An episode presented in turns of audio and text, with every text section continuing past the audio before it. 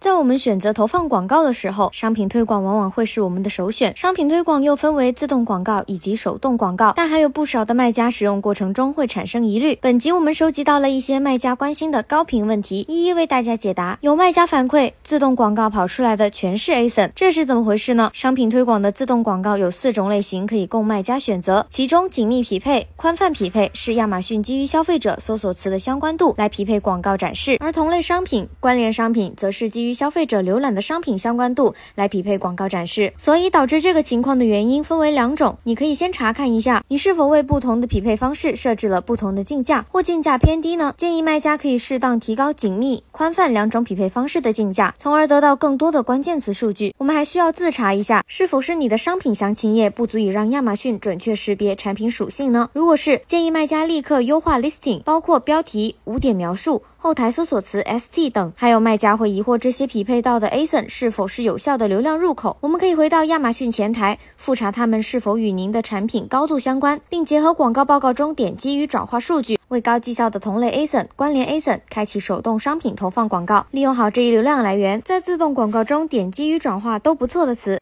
为什么到手动广告中表现平平呢？我们建议你从以下几个方面思考导致这种现象的原因以及对应的优化操作。首先，我们要思考手动广告的开启时间是否过短。建议你开启一个新的广告活动后，观察至少两周的数据。投放时间过短，可能会导致数据不能真实反映广告效果。紧接着，我们要看看手动广告中这一关键词的竞价是否过低。针对自动广告的高绩效关键词，建议你为其优先开启手动精准匹配的广告活动，并适当提高竞价，以放大其效果。同时，请注意，开启了手动广告后，也不建议你在自动广告中否定该词。在不同广告中投放同一个词，不会相互竞争，反而可以帮助你获得不同类型的流量。你还可以观察自动与手动广告的曝光位置。假如自动广告主要展示在搜索结果首页，而手动广告主要展示在商品页面，不同位置的广告表现也是不一样的。你可以通过根据广告位调整竞价的功能，从而更精细化调控曝光位置，再通过观察广告绩效来判断该广告的表现。还有卖家疑惑，新品广告运行一段时间后，手动广告出单较好，这时自动广告建议关停吗？我们不建议你关停自动广告，两种广告有不同的作用。能帮助你占据更多曝光位置，扩大流量。